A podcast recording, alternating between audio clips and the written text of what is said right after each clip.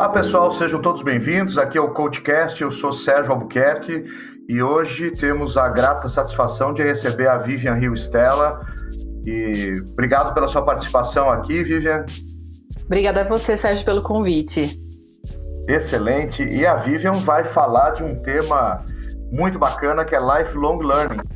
Então, antes de começarmos a entrar no tema, Vivian, fala um pouquinho da sua trajetória profissional, né? E como você chegou até, até o lifelong learning. É, eu brinco, Sérgio, que eu acho que eu nunca parei de aprender desde que me formei na faculdade. E é bem esse o conceito de lifelong learning. Então, eu fiz linguística, que é uma formação muito mais acadêmica. A gente se interessa nessa área da ciência em como a linguagem interfere a forma como a gente está no mundo, como a gente interage com as pessoas e até como uma criança adquire linguagem, como eventualmente nós perdemos linguagem por decorrência de algum tipo de doença cerebral, enfim. Então tem várias áreas de atuação. E aí eu fiz doutorado nessa área da linguagem, pensando nela aplicada nas empresas. E já fui começar a dar cursos em empresas para ensinar as pessoas a escreverem e-mail, se comunicarem em público, falarem para gerenciar pessoas. E aí, nessa jornada de quase 15 anos já, eu comecei a me interessar muito, claro, pela aprendizagem. Quando a gente ensina as pessoas, a gente quer saber como as pessoas aprendem. Então, comecei a me interessar cada vez mais sobre andragogia, que é a educação de adultos, essa questão da autonomia, da aplicabilidade, da necessidade do aprendiz adulto em aprender. E aí comecei a me deparar com conceitos muito interessantes, dentre eles, o mais, na minha opinião, o lifelong learning. Então, há dois anos eu venho estudando de maneira até informal, não estou fazendo um doutorado, um pós-doutorado sobre essa área, fiz isso em outras áreas voltadas à linguagem, mas venho estudando então o que, que é aprendizagem ao longo da vida, como é que a gente pode usar isso nas empresas, na nossa própria vida, como é que as universidades também podem se valer desse conceito para repensar as suas formas de atuar em relação à educação.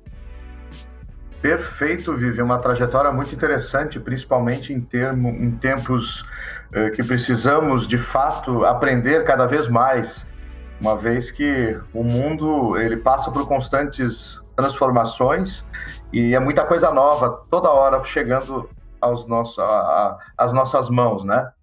Então, como é que a gente pode conceituar lifelong learning? Qual que é o, o princípio? É, eu acho que uma analogia que eu gosto de fazer muito para começar a explicar lifelong learning é assim: quanto tempo você se dedica a aprender durante a semana? E a analogia tem a ver com atividade física, ou quanto tempo você usa para ver séries, para fazer coisas que você gosta. E muita gente fala, ah, eu faço três vezes por semana exercício físico na academia, ou então eu faço leitura de livro uma vez por semana, enfim. Então eu acho que o ponto é quanto tempo você dedica a aprender. Porque lifelong learning, essa aprendizagem ao longo da vida, tem a ver com nós aprendemos de maneira formal e informal. Quer dizer, seja fazendo um curso, indo à faculdade, que aí é aprendizagem formal, que tem uma mediação de um professor, que você ganha um certificado ao final, e seja na aprendizagem informal, quando a gente acessa um conteúdo via podcast, via vídeos no YouTube, nos próprios feeds de notícias do Instagram, conversa com as pessoas. Então, é entender que a aprendizagem ela não é simplesmente um momento formal, ela é aprendizagem informal e aprendizagem formal. E claro, lembrar disso, né, que não significa que eu me formei e eu não vou mais aprender. Ou então, ah, a vida é tripartida, como se achava há algum tempo atrás. Eu tenho um momento de formação na primeira infância, adolescência, juventude. Eu me formo, aí faço um curso ou outro, mas estou lá trabalhando fortemente. E aí me aposento e vou curtir a vida. Então, essa divisão em três grandes partes não faz nenhum sentido quando a gente pensa, um, em longevidade, as pessoas vivem muito mais, querem continuar atuantes por muito mais tempo. E além disso, esse mundo complexo e volátil que a gente vive. Então, sem dúvida, quanto mais transformações a sociedade vai passando, mais a necessidade das pessoas aprenderem, trabalharem habilidades novas, irem buscar novos repertórios em novos lugares para poder atuar na sua área de formação, na sua área de atuação.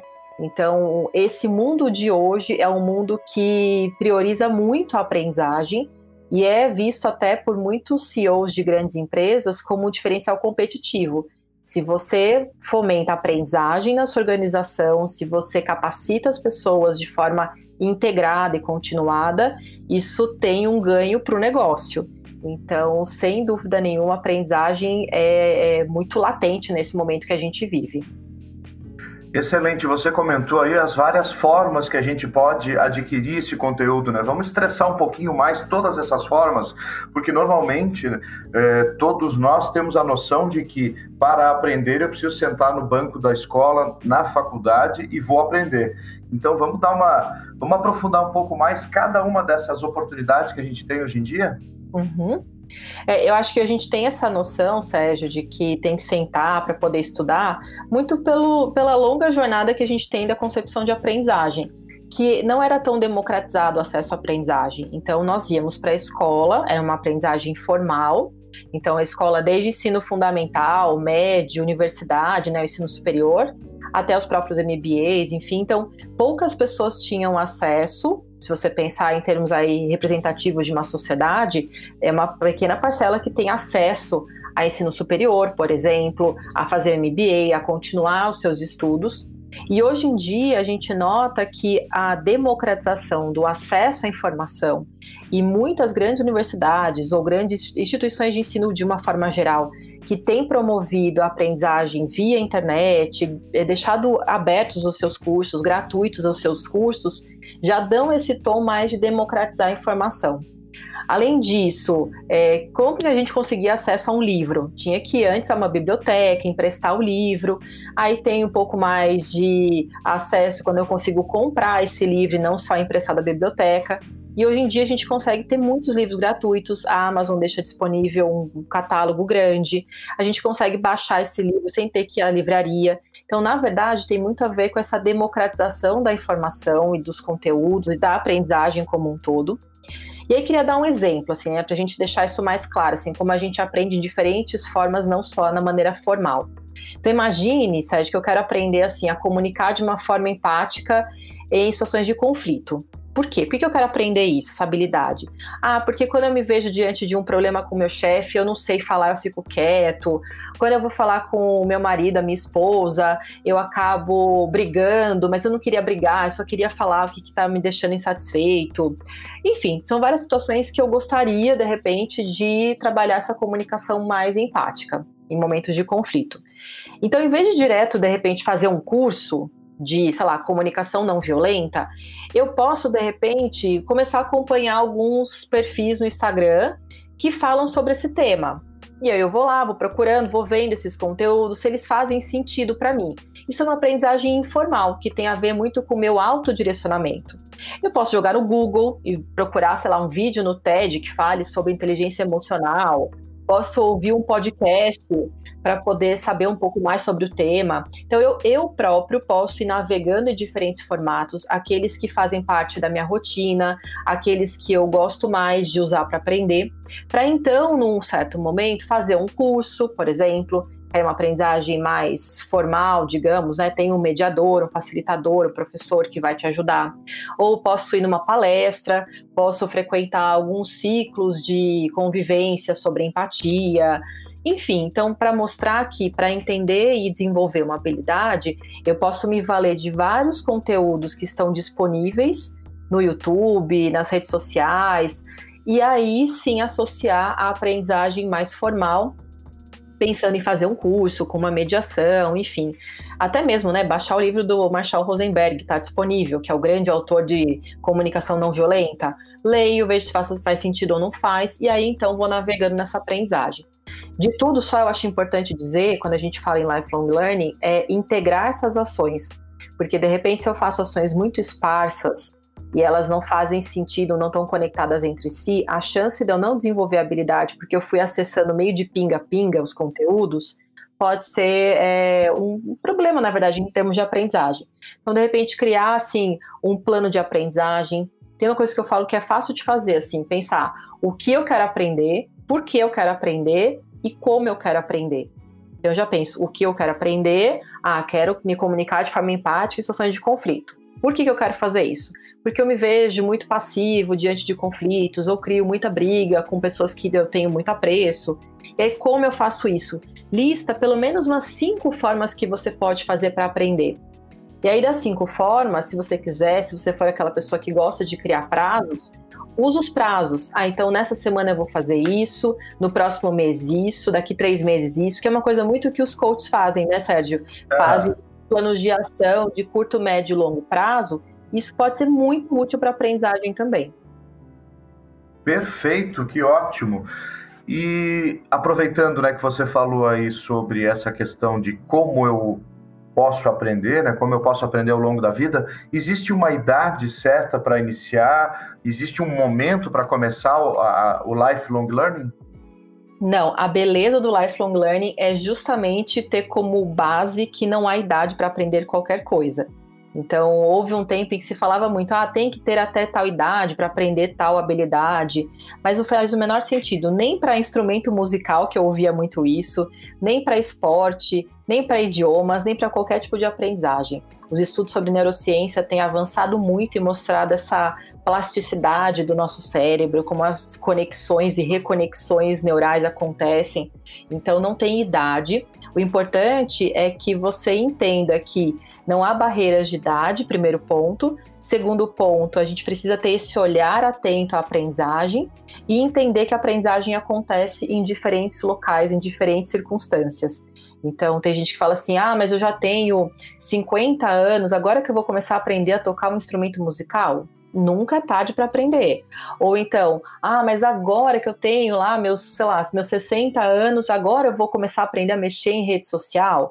Puxa, mas tem tanta gente que começou e virou influencer digital porque tem o seu canal, as Avós da Razão, tem um perfil né, no Instagram, elas são senhoras de 80 anos que falam sobre assuntos nada relacionados à maturidade, a envelhecimento, e fazem vídeos na internet e aprenderam recentemente a fazer isso.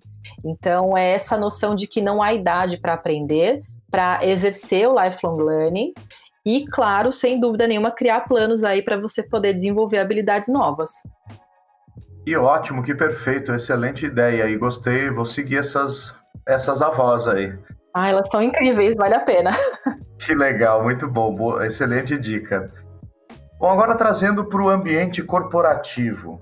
Se implementa, como funciona? Né? É, você vai implementar um projeto de lifelong learning? É, fala para gente aí.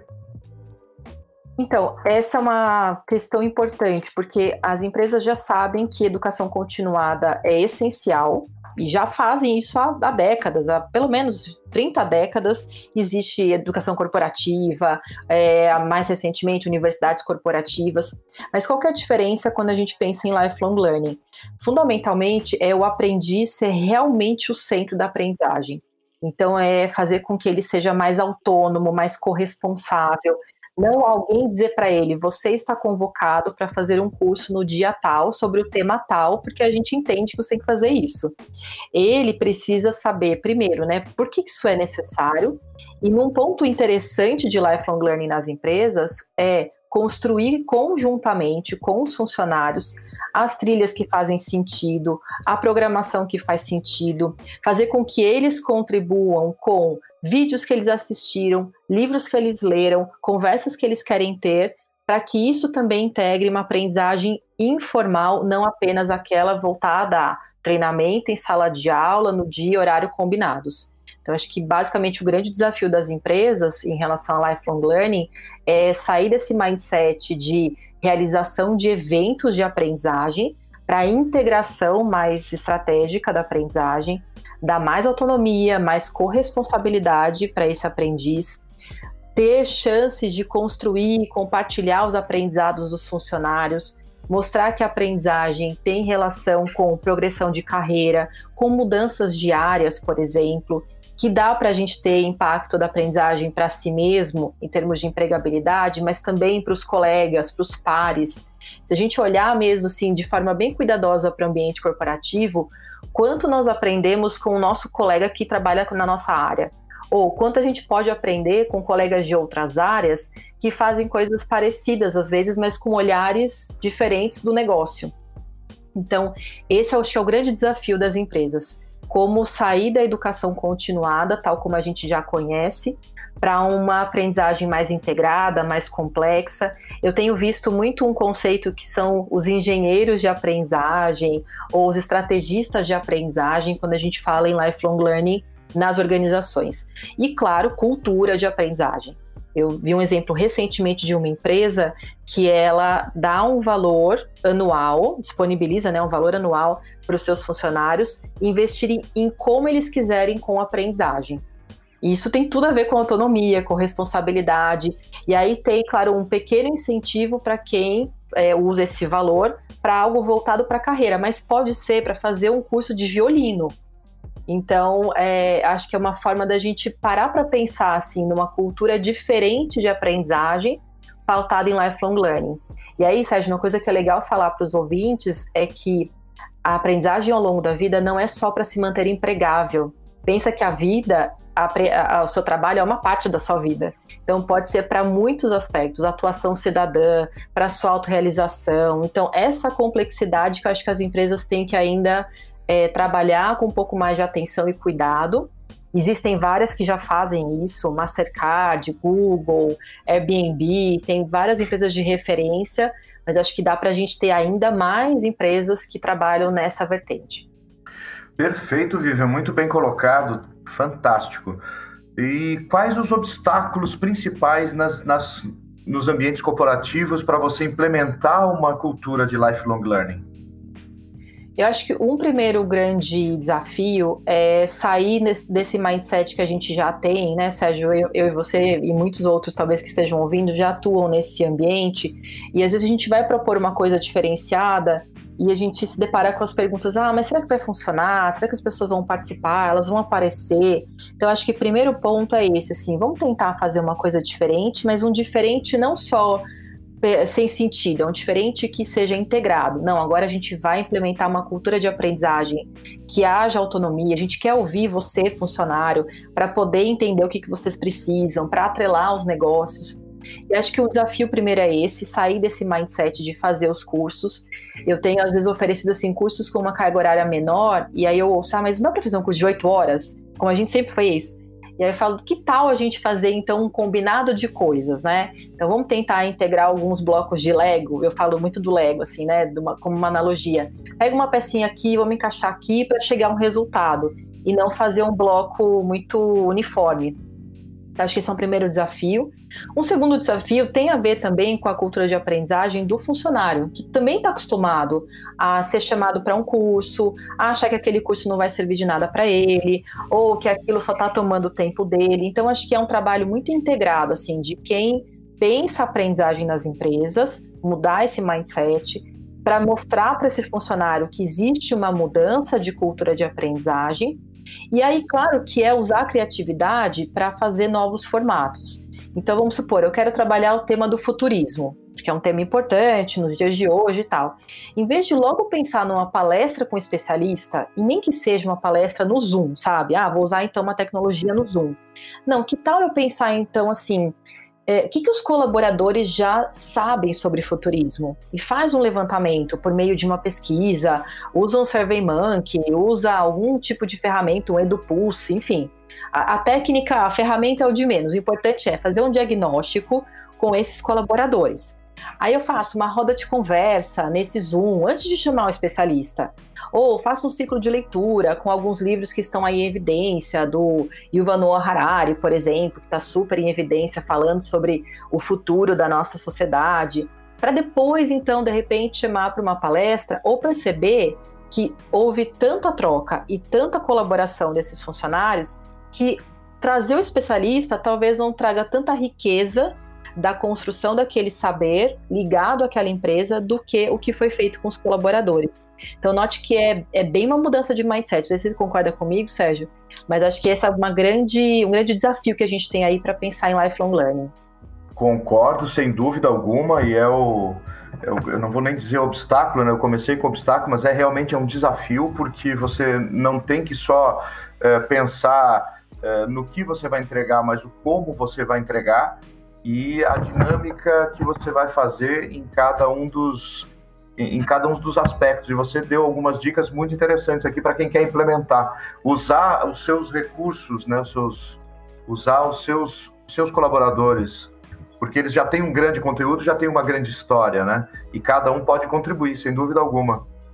É, eu tenho até questionado as pessoas é, que trabalham com aprendizagem nas empresas, a, nesse momento de, de pandemia, isolamento social, enfim, criar formatos que sejam, por exemplo, ah, vamos criar uma ação em que as pessoas possam compartilhar o que, que elas aprenderam na semana, que seja no flip chat colaborativo na internet, ou faz um encontro, ou faz uma pesquisa, mas para ir é, criando campanhas, de repente, até de comunicação, integrar aí com a área de comunicação, para deixar claro assim, o que, que as pessoas aprenderam nessa semana ou nesse mês, por exemplo, em casa, é, até produzir podcast, de repente, né? O podcast é uma ferramenta super usada hoje em dia. O que, que os, os participantes, então, desse podcast podem ajudar a falar sobre o que ninguém me disse sobre o home office? Por exemplo, lança uma pergunta, traz os colaboradores e eles é que vão construir esse conhecimento. É, enfim, acho que são formas a gente pensar assim como o funcionário pode estar tá ali na linha de frente produzindo aprendizagem, compartilhando aprendizagem. São ações pontuais, tem muitas outras que podem ser feitas, mas é trazer esse tipo de protagonismo de fato para a aprendizagem. Perfeito, Vivian. Aqui no seu site tem trilhas de aprendizagem. Fala um pouquinho para a gente, né, sobre trilhas de aprendizagem. Sabe que quando a gente criou né, na VRS as trilhas de aprendizagem, foi uma forma de mostrar para as pessoas, seja o indivíduo que quer aprender de forma autônoma ou para as empresas que querem levar lifelong learning para as próprias organizações, que a gente pode organizar essas trilhas. Então a gente pensou assim: o que, que um aprendiz integral, quando ele vai desenvolver uma habilidade, ele pode ter como critério para a aprendizagem dele? ou ele vai pensar nele mesmo, então a gente criou a trilha você, então você em relação ao seu autoconhecimento, autocontrole, é, estilo pessoal, habilidades muito próprias do indivíduo. Aí a gente pensou na trilha relações, que tem a ver com como você interage com as pessoas, seja em ambientes familiares, em ambientes profissionais. Então a gente pensou, de repente, desde como falar em público, fazer comunicações não violentas, ou então conduzir conflitos. São alguns exemplos do que a gente tem na trilha Relações. E aí no saber a gente vai colocar um pouco mais de repertório, porque a gente sabe que a aprendizagem não é só consumir conteúdo, é aplicar, exercitar, é testar e errar. Mas a gente precisa às vezes de repertório, de conteúdo para poder tomar decisões. Então a trilha do saber tem a ver com essa parte do repertório, do conhecimento que a gente pode adquirir. Então foi assim que a gente entendeu uma forma de organizar o lifelong learning para a VRS. Mas a gente ajuda as empresas a construírem suas trilhas também. E aí, nesse sentido, eu acho que cada vez mais os RHs, ou, ou áreas de treinamento e desenvolvimento, podem ouvir os colaboradores para criar essas trilhas também. Não só eles serem as pessoas que vão pensando nessas trilhas. A gente, ao longo do tempo, aí já repensou algumas dessas questões aí do você, relações e saber, mas ainda fazem muito sentido para nós aí, para a gente pensar em uma aprendizagem integrada, autônoma e corresponsável. E perfeito, Vivi, um trabalho fantástico, muito bacana mesmo. E você falou antes ali em montar um quebra-cabeça, na verdade, ou montar um Lego. Fala um pouquinho mais sobre esse, essa questão no lifelong learning, de você montar. É, a gente, assim, eu, eu, na verdade, eu uso muito essa analogia do Lego. Eu comecei falando sobre comunicação, porque comunicação é a minha área de formação e de paixão também. E aí eu falava, bom, gente, é, a comunicação não é como um quebra-cabeça que cada peça tem que se encaixar exatamente no mesmo lugar. É mais como um Lego, porque eu pego um balde de Lego e eu faço né, as combinações que eu achar necessárias para formar um carrinho, por exemplo. Claro que a vantagem é cada um faz o seu jeito, a desvantagem pode ser o que é carrinho para mim, para você, Sérgio, não é tão carrinho. Para os ouvintes, então, só tem roda. Então, acho que esse é o desafio que a gente tem que ter. Quais são os blocos que a gente pode juntar que façam sentido para mim mesmo e para as pessoas. E aí, indo para a parte da aprendizagem ou lifelong learning, é pensar justamente assim, quais são esses blocos, esse balde de Lego que eu tenho para formar a minha aprendizagem. Então, nesse momento de isolamento, por exemplo, Tá todo mundo vendo vários tipos de cursos e conteúdos e lives e podcasts para fazer. E muita gente tem se sentido perdido. Falar, ah, quer saber? Diante desse baldão de Lego cheio de peça, eu não vou mexer, não vou brincar. E aí eu digo, poxa, é uma grande chance da gente poder usar, manusear esses recursos. Então, a analogia é, tenta ver assim, quais são as primeiras peças que você quer mexer desse balde de Lego. Ah, Vivian, para aprendizagem, eu quero ver uma live, eu quero fazer um curso rápido e eu quero ler um livro. Tá. Ou, não, eu quero participar de um grupo que se encontra toda sexta-feira de manhã para conversar sobre um tema e depois eu vou ler um livro. Então, pega as peças que para você fazem sentido. Isso falando, Sérgio, no indivíduo, mas isso também vale para a empresa. Então, nesse momento, o que, que para a empresa faz sentido? O que, que a gente quer usar aí de recursos? Então, acho que essa é um, uma analogia que me ajuda a explicar muitas vezes essas escolhas que a gente precisa fazer, esse tipo de forma que a gente pode trabalhar mais estrategicamente a, os formatos de aprendizagem. E hoje falamos sobre este tema muito relevante e essencial que é lifelong learning, o aprendizado ao longo da vida, e agradecemos muito a Vivian Rio Stella por trazer bons insights para o Coachcast. Siga a VRS Academy para ter mais informações sobre o trabalho da Vivian. O Instagram dela é VRS Academy.